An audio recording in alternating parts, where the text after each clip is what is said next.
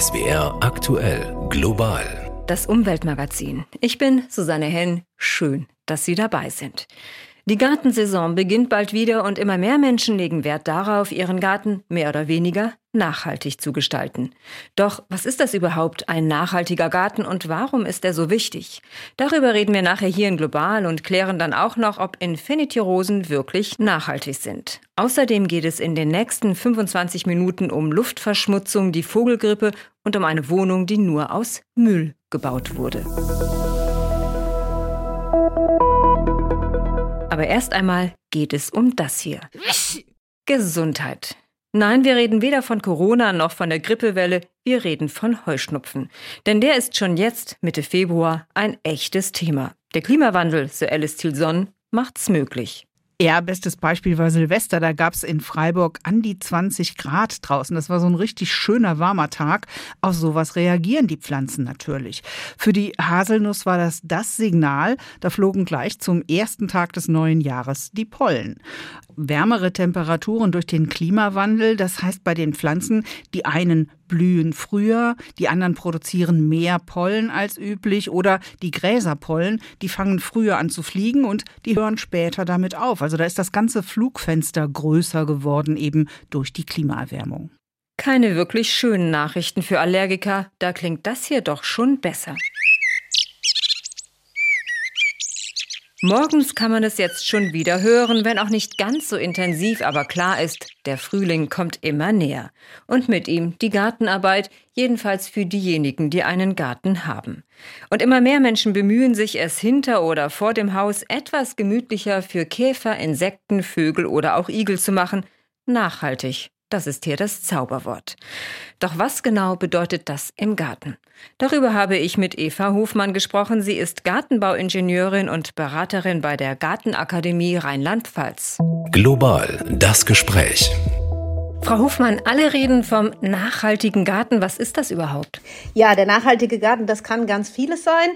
Aber die Grundprinzipien liegen darin, dass man möglichst wenig zukauft, Kreislaufwirtschaft, Kompostwirtschaft hat, eigene, vielleicht ein bisschen eigene Vermehrung betreibt, möglichst standortgerechte Pflanzen verwendet, sein eigenes Regenwasser verwendet, Wasser spart, torffreie Erden verwendet. Also da kann man sich in ganz vielen Bereichen austoben. Wenn Sie sagen, möglichst wenig dazu zukauft. Welche Pflanzen gehören denn überhaupt da rein? Also man kann mit ganz vielen ähm, heimischen Stauden und Wildpflanzen arbeiten, die sich selbst aussehen oder eben auch andere Pflanzen, die sich selbst aussehen, also alles aus eigener Vermehrung. Samenechte Gemüsesorten verwenden, von denen man dann auch wieder die Samen sammeln und aussäen kann. Viele Stauden lassen sich auch über ihre Wurzelstücke selbst vermehren, also da kann man schon ganz viel machen. Sie sagten gerade Pflanzen, die sich selbst aussehen. Können Sie da ein paar Beispiele nennen? Ja, da gibt's ganz viele tolle, zum Beispiel das patagonische Eisenkraut, die Verbena bonariensis, ganz viele verschiedene Mohnarten, Nachtkerzen, Königskerzen sehen sich selber aus, also die gehören alle so zur Gruppe der Zweijährigen, genauso wie Fingerhut, aber auch langlebige Stauden, wie zum Beispiel die Lenzrosen, die Helleborus orientalis, die blühen jetzt gerade ganz toll. Und die sehen sich auch im Lauf der Zeit ganz toll aus. Das hört sich aber nach viel Arbeit an. Nee, im Gegenteil, die Pflanzen machen das ja von selbst. Also eigentlich ist der naturnahe oder der nachhaltige Garten äh, mit viel weniger Arbeit verbunden als mehr. Also indem man einfach ein bisschen mehr zulässt und ein bisschen weniger eingreift und tut, wird der Garten eigentlich immer ökologischer und immer nachhaltiger. Also indem man einfach selbst Aussaat der Pflanzen zulässt, indem man die Samenstände stehen lässt nach der Blüte, dass sich die Vögel noch was holen können und die Samen eben von selbst an Ort und Stelle ausfallen können, spart man sich Arbeit und hat wieder neue Pflanzen. Indem man das Laub nicht alles aus dem Garten entfernt und in die Mülltonne schmeißt, sondern halt eben als Mulch verwendet oder auf dem eigenen Kompost kompostiert, hat man sich Arbeit gespart und hält die Rohstoffe im Garten drin. Also da gibt es ganz viele Sachen, wo man durch weniger tun ganz viel erreichen kann. Jetzt ist ja das Insektensterben seit Jahren ein großes Thema und da gibt es im Gartenmarkt oder auch im Baumarkt immer wieder Blühmischungen oder Pflanzen speziell für diese Klientel, also für Insekten. Brauche ich das wirklich oder ist das Geldmacherei? Da muss man ein bisschen aufpassen, was man da kauft. Also die ganzen bunten Päckchen mit Bienenpflanzen und Schmetterlingspflanzen und Blütenmischungen und so, die muss man ein bisschen mit Vorsicht genießen. Da sind oft Sachen dabei, die zum Beispiel nur den Honigbienen nutzen oder nur einjährige Pflanzen sind, die aus allen möglichen Gegenden der Welt kommen. Am besten guckt man wirklich nach äh, heimischem, am besten noch regiozertifiziertem Wildblumenwiesensaatgut. Aber es ist natürlich ein bisschen ein Hype mit den Blühmischungen, da muss man aufpassen. Da ist nicht alles gut, was glänzt. Also genau hingucken. Was kann ich denn für andere Tiere außer den Insekten tun, jetzt im Frühjahr, etwa wenn die Igel aus dem Winterschlaf erwachen oder auch für Vögel, die demnächst brüten wollen? Anfangen kann man vielleicht erstmal im Boden. Der Boden ist ja auch ein ganz der, der größte Organismus im Garten, der oft so ein bisschen vernachlässigt wird. Also das Bodenleben ist eine ganz, ganz wichtige Grundlage dann für auch alle anderen Lebewesen im Garten. Also zusehen, dass der Boden immer bedeckt bleibt, dass wir einen lebendigen Boden mit Kompost haben und da sind dann die ganzen Kleinlebewesen, die im Boden leben, die sind dann auch oft Nahrungsgrundlage für größere Tiere, für Asseln, Spinnen, Käfer und so weiter, die dann eben auch wieder von Vögeln, Kröten, Maulwürfen und so weiter gefressen werden. Für Igel kann man äh, im Herbst schon Laubhaufen zur Überwinterung bereitstellen. Da muss man auch kein teures Igelhaus kaufen, sondern macht wirklich aus Stöcken und Reisig und Ästen und Laub ein selbstgebautes Igelhaus. Dann hat man auch schon richtig viel getan, dass die dann da später auch im Frühjahr was finden. Frau Hofmann, der Rasen ist ja das Heiligtum vieler Gartenbesitzer. Mhm. Schließt sich das aus, englischer Rasen und nachhaltig? Ja, ein bisschen schon. Also der Rasen ist leider auch äh, nicht nur ein Klimaverlierer, sondern auch nicht gerade ein Hotspot für die Artenvielfalt. Also da ist mal vielleicht eine Amsel drauf, die sich da was rauszieht, aber ansonsten ist halt eben da mit Blütenreichtum, Insekten, Kleintieren nicht viel zu holen und zudem verbraucht er halt sehr viel Wasser und Nährstoffe. Also besser ist es, sich den Rasen einfach selbst zu einer Kräuterwiese werden zu lassen. Das geht ganz einfach, indem man weniger mäht, seltener mäht, aufhört zu wässern, aufhören zu düngen, dann stellen sich da ganz von selbst mehr heimische Pflanzenarten ein, die eben für alle was zu bieten haben und man hat selbst auch wieder weniger Arbeit. Weniger Arbeit war jetzt schon mehrfach ein Stichwort. Mhm. Wie sieht's denn mit den Kosten aus? Was kostet mich ein nachhaltiger Garten und was kostet es, wenn ich ihn nachhaltig umgestalten will? Also hier ist es im Grunde genommen auch so, dass es eigentlich weniger kostet, als dass es mehr kostet. Man muss vielleicht ein bisschen mehr Geld ausgeben für torffreie Blumenerde, wenn man da Erde zukauft. Ansonsten, wenn man sich das aus eigenem Kompost und der Gartenerde und ein bisschen Sand mischt, hat man auch wieder Geld gespart. Man sollte eben auf ökologisch hergestellte Pflanzen auch achten. Also da tut man ein bisschen mehr. Die können unwesentlich teurer sein als konventionell hergestellte. Das ist aber macht jetzt nicht so viel aus. Und ansonsten spart man eigentlich eher, indem man regionale Materialien verwendet, vielleicht recycelte Materialien und nicht eben alles neu und aus Übersee kauft. Ist ein nachhaltiger Garten eigentlich auch eine ganz sparsame Sache.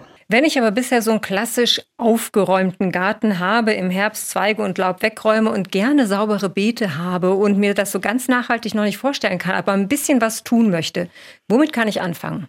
Also ich würde erstmal beim Rasen anfangen, vielleicht den Rasen ein bisschen dann zugunsten von Staudenbeeten reduzieren. Also man kann ja auch ganz ordentliche Staudenbeete machen, die trotzdem eine gute Mischung an Blütenpflanzen bereithalten, um die die Tieren auch Nahrung und Unterschlupf bieten. Vielleicht einfach mal versuchen, die später zurückzuschneiden, dass man die Stauden stehen lässt über den Winter und erst im Frühling und nicht schon im Herbst zurückschneidet. Mal versuchen, den Rasen ein kleines bisschen seltener zu mähen. Es muss ja nicht eine kniehohe Blumenwiese werden, sondern nur eben vielleicht 10 oder 15 Zentimeter hoch. Das ist auch schon mal ein bisschen ökologischer und spart jede Menge Wasser. Das war Eva Hofmann von der Gartenakademie Rheinland-Pfalz. Vielen Dank. Sie hören global das Umweltmagazin. Schnittblumen, das ist bekannt, sind auch nicht gerade nachhaltig. Großer Aufwand, kurzes optisches Vergnügen. Abhilfe versprechen da zum Beispiel Infinity-Rosen, wunderschöne tiefrote Blumen, die zwar nicht, wie es der Name nahelegt, unendlich halten, aber doch drei Jahre. Janina Schreiber aus der SWR Umweltredaktion, sind das wirklich echte Rosen? Das sind tatsächlich echte Rosen. Allerdings werden dafür nur die schönsten Blüten verwendet. Eine Firma in den Niederlanden zum Beispiel sortiert da genau aus und nimmt nur Rosenblüten mit bestimmter Fülle. Diesen Blüten wird dann die natürliche rote Farbe entzogen. Dann sehen die ganz blass aus danach. Dann baden die Hersteller die blassen Blüten noch mit einer Lösung aus Glycerin, also Zuckeralkohol, und färben die Blüten wieder mit Farbstoffen neu. Deshalb leuchten die dann so intensiv. Durch die Zuckeralkohollösung sind die Blüten konserviert und sehen lange frisch aus. Andere Hersteller, die geben an, dass die Blüten lediglich gefriergetrocknet sind. Und ist das dann tatsächlich nachhaltiger, als wenn ich mir alle paar Wochen einen Rosenstrauß kaufe, der dann zwar wieder verblüht? Also die Rosen für die Infinity-Boxen kommen in den meisten Fällen aus Gewächshäusern in den Niederlanden oder von Feldern in Ecuador, Kenia oder Kolumbien. Im ersten Fall würde ich also die hohen Energiekosten einpreisen, im zweiten Fall die weiten Transportwege. Das Verfahren der Konservierung, das ist natürlich aufwendig, Natürlich könnte ich jetzt auch argumentieren, wenn das so lange hält, also fast drei Jahre oder noch länger, dann brauche ich ja keine neuen Schnittrosen mehr kaufen, dann spare ich mir die schon mal ein. Darüber gibt es jetzt noch keine Berechnung oder genauen Gegenüberstellung, was die Ökobilanz anbelangt. Klar ist aber, der Grundstoff, nämlich die Rose, bleibt gleich und die wird meist mit viel Pestizideinsatz und teils schwierigen Arbeitsbedingungen nicht regional produziert. Und genau deshalb empfiehlt der Umweltverband WWF beispielsweise auf Schnittblumen eher zu verzichten und stattdessen Frühblüher im Topf zu verschenken, also zum Beispiel Hyazinthen. Ganz und gar nicht nachhaltig hingegen ist die Art der Mobilität, wie wir sie meistens noch betreiben, zu viele Schadstoffe. Da klingt das hier erst einmal wie eine gute Nachricht. Nach Zahlen des Umweltbundesamtes wurden im letzten Jahr die Grenzwerte für Schadstoffe in Deutschland kaum mehr überschritten. Jan Zimmermann mit den Einzelheiten und der Einschätzung, ob diese Nachricht wirklich so gut ist, wie sie klingt. Die Grenzwerte für Stickstoffdioxid und Feinstaub sind über das ganze Jahr gesehen nicht überschritten worden, bis auf Einzelfälle. In München und Essen lagen an zwei verkehrsnahen Messstationen die Stickstoffdioxidwerte über dem Grenzwert, meldet das Umweltbundesamt. In München liegt der Jahresmittelwert bei 49 statt den erlaubten 40 Mikrogramm pro Kubikmeter. Auch in Essen liegt der Messwert darüber. In vielen weiteren Städten gibt es Messstationen mit Werten nur knapp unter dem Grenzwert, zum Beispiel in Limburg, Dortmund, Hamburg, Düsseldorf, Darmstadt und Pforzheim. Das dennoch bundesweit positive Gesamtergebnis erscheint nur auf den ersten Blick erfreulich zu sein, denn ein Gesundheitsrisiko bestehe auch dort, wo die Grenzwerte eingehalten werden, warnt Ute Dauert vom Umweltbundesamt. Die Grenzwerte, über die wir hier sprechen, die sind vor über 20 Jahren verabschiedet worden und die entsprechen in keiner Weise mehr den aktuellen wissenschaftlichen Erkenntnissen hinsichtlich der Wirkung der Luftschadstoffe auf die Gesundheit. Die EU-Kommission schlägt deshalb deutlich niedrigere Grenzwerte vor, die sich an den Richtwerten der Weltgesundheitsorganisation orientieren. Wenn wir diese ansetzen, muss man feststellen, dass wir beim Feinstaub deutschlandweit diese Werte nicht einhalten und bei den Stickoxiden an circa drei Viertel aller Messstationen, vor allen Dingen eben in Städten und Ballungsräumen. Dort ist die Luftverschmutzung meist besonders stark. Einer der Hauptverursacher ist der Straßenverkehr. Stickstoffdioxid und Feinstaub in der Luft können zu Atemwegserkrankungen wie Asthma und zu Herz-Kreislauf-Erkrankungen führen. Probleme, mit denen andere Länder noch viel stärker zu kämpfen haben als wir, zum Beispiel Nordmazedonien. Die dortige Hauptstadt Skopje gehört zu den Städten mit der stärksten Luftverschmutzung weltweit. Je nach Wetterlage gibt es dort sogar mehr Smog als in Peking oder Neu-Delhi. Im Schnitt werden dort jeden zweiten Tag die EU-Grenzwerte überschritten, vor allem im Winter. Wie es sich dann dort anfühlt, das hat Oliver Soos ausprobiert. Gut 500.000 Menschen leben in der nordmazedonischen Hauptstadt Skopje. Ein typischer Tag sieht so aus. Diesige graue Luft, es riecht nach verbranntem und kratzt im Hals. Für die Bewohner ein anstrengender Alltag. Aha. Schwer ist es. Warum? Wegen der schmutzigen Luft. In Skopje kann man buchstäblich nicht atmen. Wir sind alle dran schuld, die Industrie und wir Bürger. Und wir müssen gemeinsam etwas dagegen tun. Aber in Skopje wird überall gebaut. Skopje ist ein urbanistisches Chaos. Jeglicher Abfall wird verbrannt. Die Lage von Skopje ist ziemlich ungünstig, sagt Dejan Mirakowski. Er ist Experte für Luftverschmutzung an der Universität in Skopjes Nachbarstadt Stip. Skopje befindet sich in einem Tal, durch das ein Fluss verläuft. Deshalb hat die Stadt viele Tage mit Nebel. Und dann kann sich der Schmutz in der Luft nicht zerstreuen. Die Konzentration wächst Tag für Tag. Mirakowski geht davon aus, dass bis zu 80 Prozent der Luftverschmutzung durch das Heizen im Winter entsteht. Es werden Unmengen an Holz verheizt, aber auch andere harte Brennmaterialien. Und der Rauch kommt ungefiltert aus den Schornsteinen heraus. Das Problem sind die ständigen Preisanstiege beim Strom. Und bei vielen Leuten fehlen Gas- und Stromanschluss oder Wärmepumpen.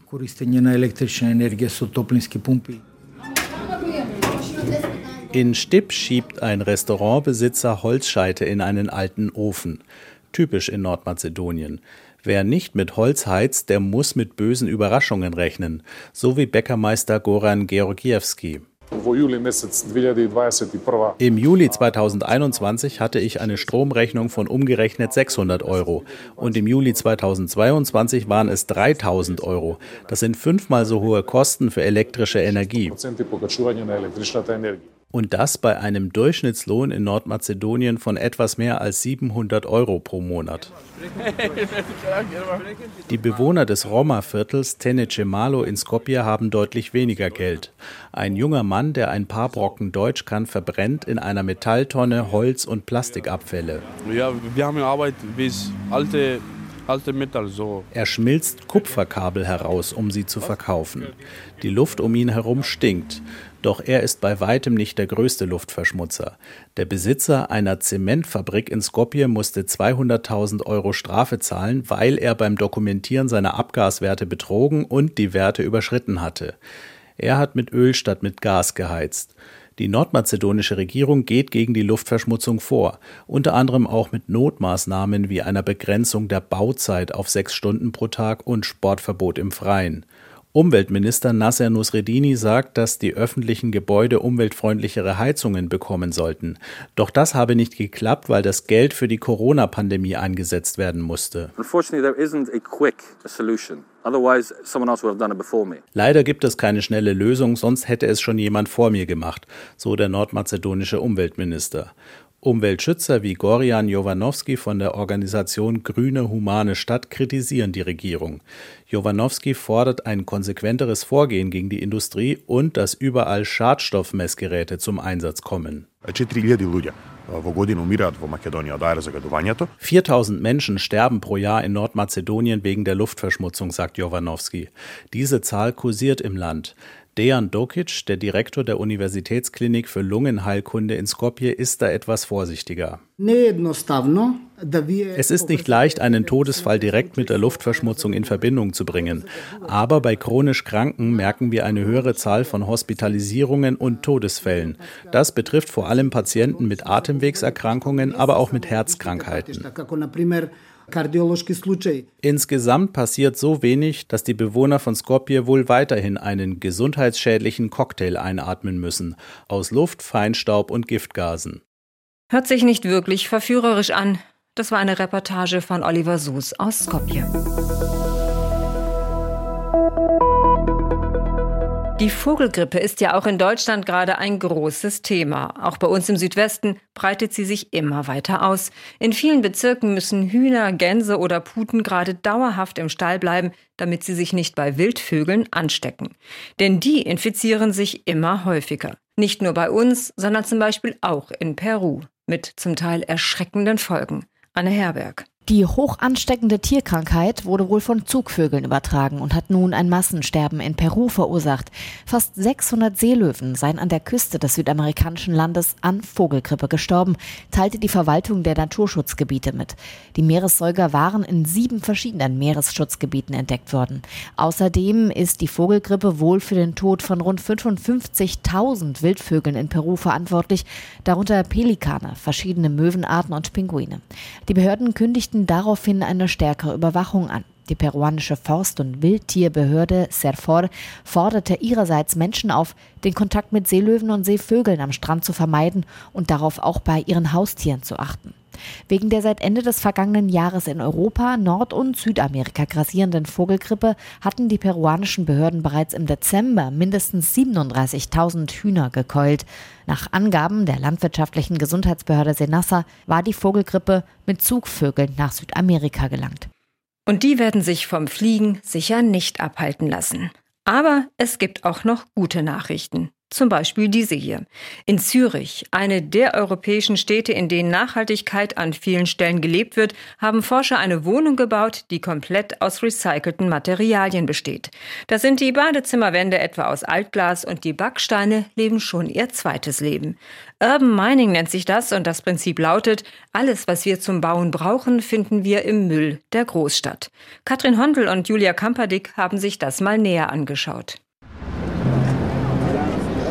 In jeder Großstadt schlummern Schätze, die oft unentdeckt bleiben, denn meistens geht es nur darum, sie loszuwerden und zu entsorgen. Bauschutt, zum Beispiel Glasmüll oder Haushaltsabfälle.